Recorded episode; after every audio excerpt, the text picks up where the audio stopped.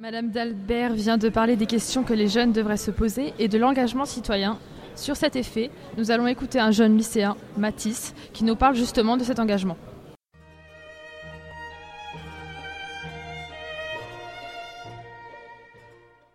Je suis né en 1998. J'ai connu trois présidences françaises, les attentats du 11 septembre 2001, la suppression du service militaire, mais tout ça je ne m'en souviens pas. Pourtant, ça a bel et bien existé et ça laisse des traces dans ma vie quotidienne. Je les ai connus, ces événements, des années plus tard, certes, grâce aux cours d'histoire, mais j'étais là. Quand on nous parle de guerre, nous ne voyons que des chiffres, des dates, des noms à prendre pour des contrôles. On voit des gens un peu loin dans des villes en feu à la télé. On lit quelques articles de presse, mais il y a des pays et des espaces-temps où la lecture ne nous permet pas d'aller. Les films de guerre, on les connaît, on pleure devant parfois. Souvent, ils parlent de la Seconde Guerre mondiale, la liste de Schindler, la rafle, la vie est belle et tant d'autres. Pourtant, on a beau visiter des mémoriaux, apprendre des dates, regarder des films, lire des articles et des livres, on a toujours cette prétention de penser que c'est loin et que c'est terminé. Certains disent que l'histoire se répète, qu'il faut la craindre parce que les guerres sont condamnées à se reproduire, parce qu'une effusion de sang sur un pays gicle sur un autre. Ce n'est pas comme ça que j'envisage l'histoire, mais je me souviens de janvier et de novembre 2015 où le mot guerre a pris un peu plus de sens. L'histoire, ce n'est pas un livre, un bac ou une fac, c'est ce que nous vivons. Si on oublie la Seconde Guerre mondiale, c'est que d'autres nous oublieront. La trace indélébile du sang ne doit pas être masquée par l'ombre d'une idée, l'idée égoïste qu'à trop s'enfermer dans l'étude du passé on se couperait du présent. J'ai la conviction que c'est justement en comprenant le passé que le présent s'illustre comme une conséquence logique des choses. Alors oui, pour moi, il est logique de se pencher sur des vies à demi effacées par le temps. Oui, ça a du sens de se souvenir, parce que ça sauve des vies et des idées.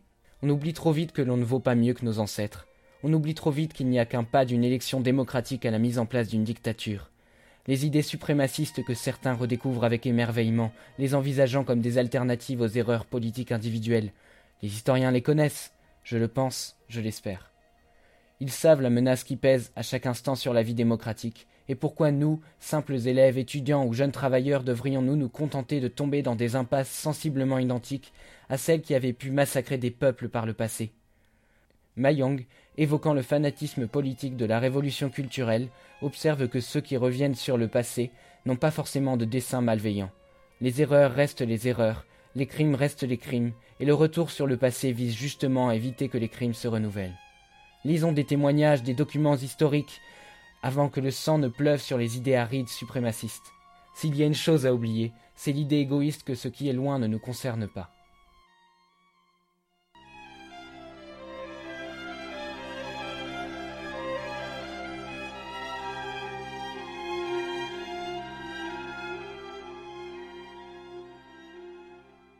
L'engagement était par ailleurs au centre de la réflexion des élèves de Dunkerque qui ont dû, hier, se mettre dans la peau d'historiens afin de rédiger quelques biographies pour le dictionnaire. Maintenant, écoutons Pierre et Alan qui ont été interviewés en fin de journée à l'issue de leur journée de travail. Que vous pouvez nous expliquer ce que vous avez fait aujourd'hui et depuis quelques jours, je pense? Alors, euh, donc en fait, c'était une sortie organisée avec notre prof euh, d'histoire géo juste aujourd'hui, euh, depuis ce matin, où on a visité en fait la, coupole, donc toutes les galeries, tout ça, plus des explications sur les lancements de fusées par les nazis. Et donc l'explication du, camp de Dora en Allemagne. Et, et, donc cet après-midi, en fait, enfin juste avant midi, on nous a expliqué donc le projet de, de comment de du dictionnaire oui c'est ça du dictionnaire merci euh, de euh, de retracer donc les histoires des 9000 déportés euh, qui ont été donc transportés jusqu'à jusqu'à Dora pour construire les fusées et, et donc voilà donc cet après-midi cet après-midi là toute la classe est en plein en pleine écriture en fait et on a fait une espèce de travail d'historien pour avec des des dossiers d'époque pour retracer euh, donc euh, l'histoire, le parcours de, tous ces déportés. Je pense aussi c'est euh, très important pour, pour le devoir de mémoire, tout ça, parce que du coup ça participe de, de se rappeler du coup tout ce qui s'est passé, tout ça, et puis donc une approche un peu différente de tout ce qu'on a appris déjà avec nos cours d'histoire, tout ça. Donc je pense que être, faire le travail des historiens comme ça, en retraçant donc les histoires de parfaits inconnus qui n'ont pas forcément marqué l'histoire, mais qui, qui ont quand même eu une histoire, histoire assez frappante. Euh, donc ça c'est hyper intéressant et donc euh, ouais ça peut euh, ça peut nous aider du coup à faire ce devoir de mémoire et puis à nous apporter comment dire une image et une vision autre de, de, ce qu'a été donc la Seconde Guerre mondiale et la déportation. C'est aussi intéressant parce que d'habitude on travaille sur les déportés dans les camps juifs tout ça et là on voit les camps de résistants français tout ça et bah, c'est un autre domaine et c'est plus. Enfin, c'est, ça porte plus de choses parce qu'on travaille beaucoup sur les, les juifs, tout ça. voilà. Merci beaucoup. Merci. De rien.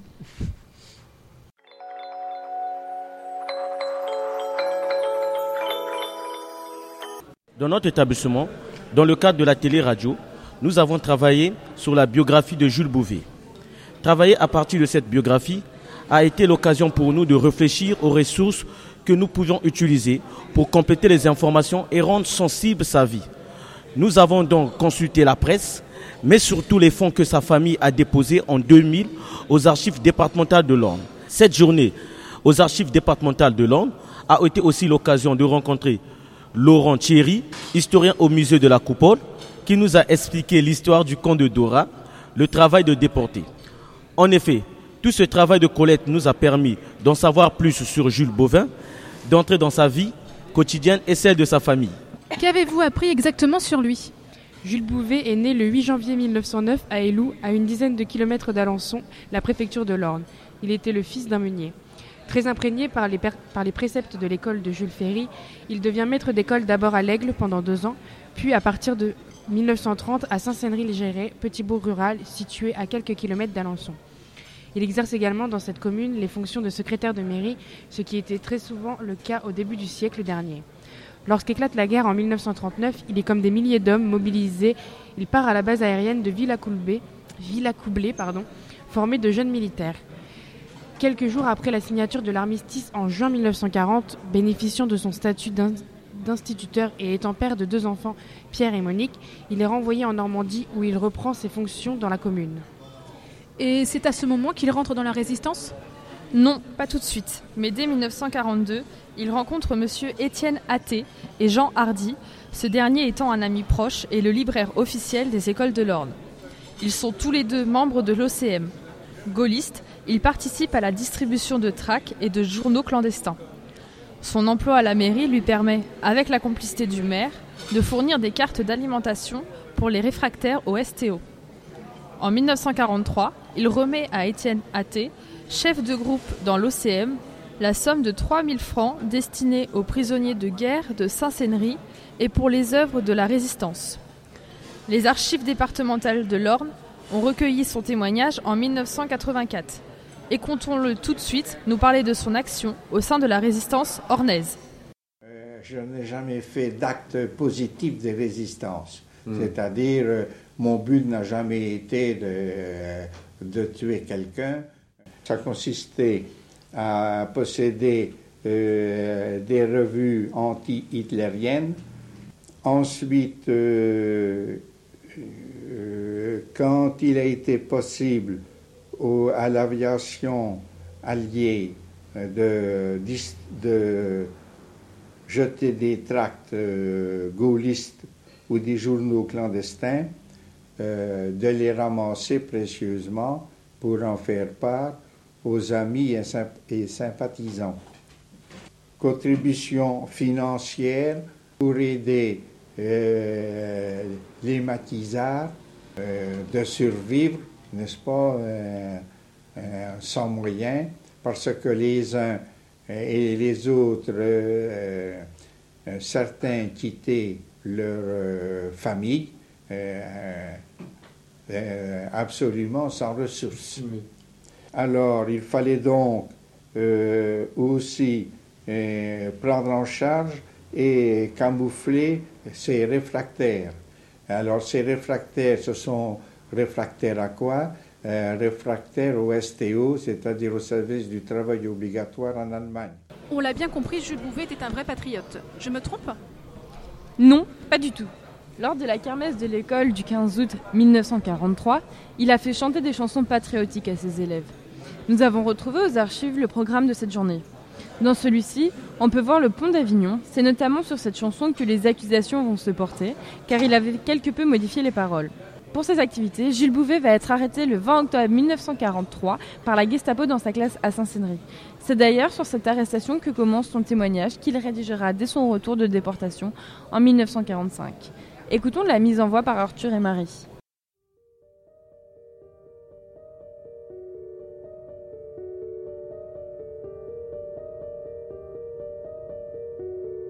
Jules Bouvet, pour que nos enfants sachent, Burenwald, Dora, Vision de Bagne.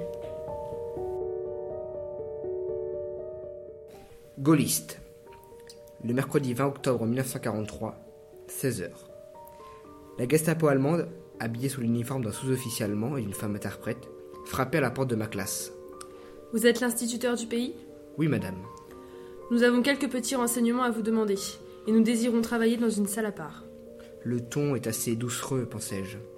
C'est probablement quelques précisions communales à fournir. Une fois de plus, il s'agit d'ignorer ou de falsifier la vérité.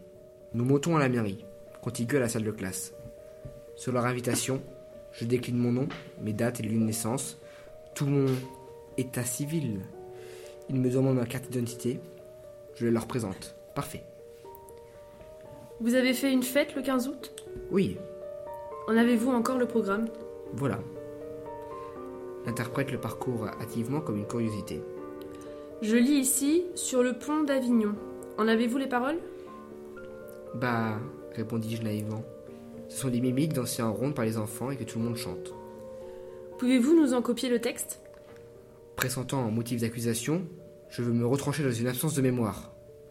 Nous pouvons vous aider et vos élèves aussi.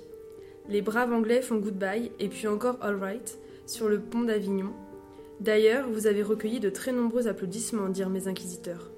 Évidemment, j'ai été vendu. J'ai beau chercher à démontrer le caractère gaulois de ces paroles et nier les très nombreux applaudissements, je suis taxé de gaulliste et emmené comme tel à la prison Bonnet d'Alençon.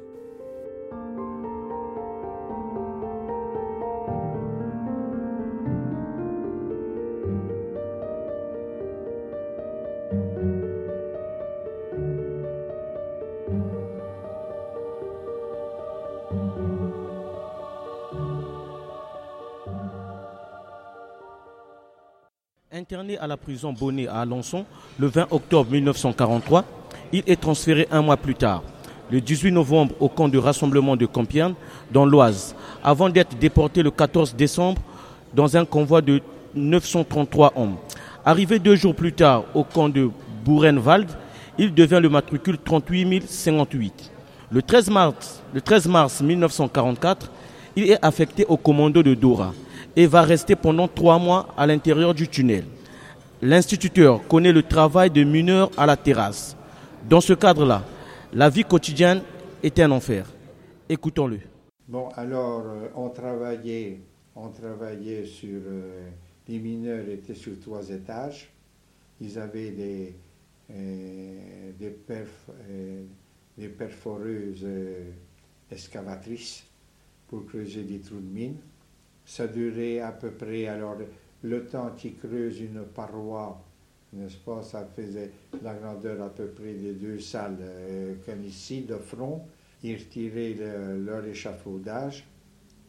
Alors, ils, euh, ils bourraient ça de, poudre. Les mineurs, et puis qui- les pelleteurs, j'étais en son pelleteur, ils se reculaient de 50 mètres ou de 100 mètres en arrière, le temps que ça explose, n'est-ce pas? Parce qu'autrement, on aurait. euh, euh, nos poumons auraient éclaté aussi.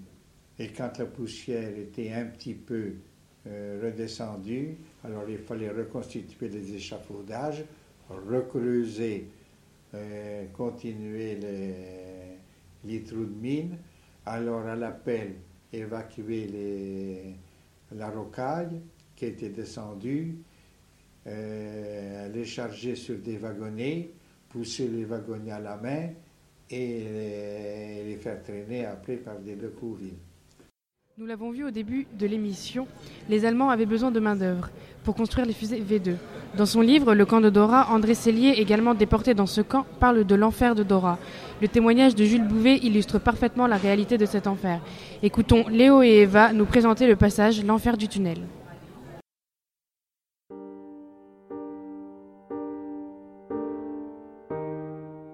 Tunnel. Imaginez une immense galerie sous une montagne, une grotte mal taillée, encombrée de poutres, de planches, de rochers, avec des creux, des bosses, des lumières, des obscurités. L'air est irrespirable, odeur incommodante, irritante, infecte de ces sels d'ammoniac d'où les Allemands retirent en partie leurs essences synthétiques. Poussière de pierre détachée par les nombreux marteaux pneumatiques et remuée par les énormes pelleteuses mécaniques. Gasoil brûlé, rejeté par les petites décovilles circulant à la queue leu dans les deux sens. Gaz d'acétylène produit par les becs de milliers de lampes d'éclairage. Le tintamarre est effroyable. Un bruit monstrueux des pelleteuses mécaniques aux détonations formidables des mines qui sautent. S'ajoute le grincement ininterrompu des rames de wagons, les bruits saccadés des marteaux-piqueurs et des mille petites sonorités répétées par les échos.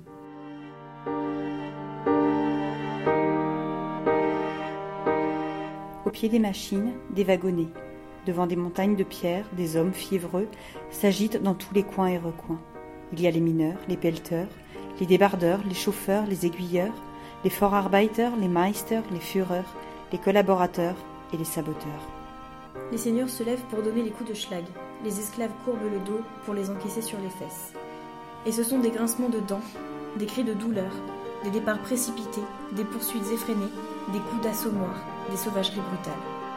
Pan, vlan, flic, flac, coups de poing au cœur, coups de bottes dans les côtes, coups de barre à mine sur les reins, coups de manche de pelle sur la tête. Clac, clac, coups de revolver tirés par les SS. Nous subissons les pires traitements pour un labeur exténuant.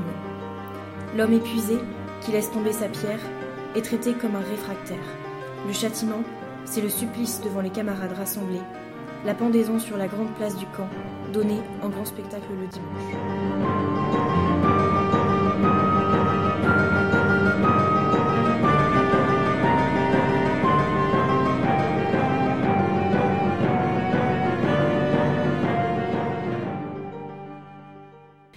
Merci Léo Eva. Et ensuite, quel va être son parcours? Le 15 juillet 1944, il est transféré au commando d'Arzungen avant d'être envoyé le 27 août à celui d'Elrich. Le 3 mars 1945, il est renvoyé à Arzungen jusqu'à l'évacuation du camp. Le 4 avril 1945, alors que les troupes alliées investissent la région du Harz, il embarque dans un train de marchandises avec des milliers de détenus. Après six jours de voyage, il arrive à Bergen-Belsen, où il est dirigé vers le camp des casernes installé dans l'ancienne caserne SS. Le 15 avril, il est libéré par les troupes britanniques. Trois jours plus tard, ces dernières lui font remplir un questionnaire détaillé sur son parcours. Il atteste sur l'honneur avoir été arrêté seul pour gaullisme, recel d'armes, propagande, radio et n'avoir appartenu à aucun mouvement de résistance, mais avoir collaboré avec le mouvement de résistance régional.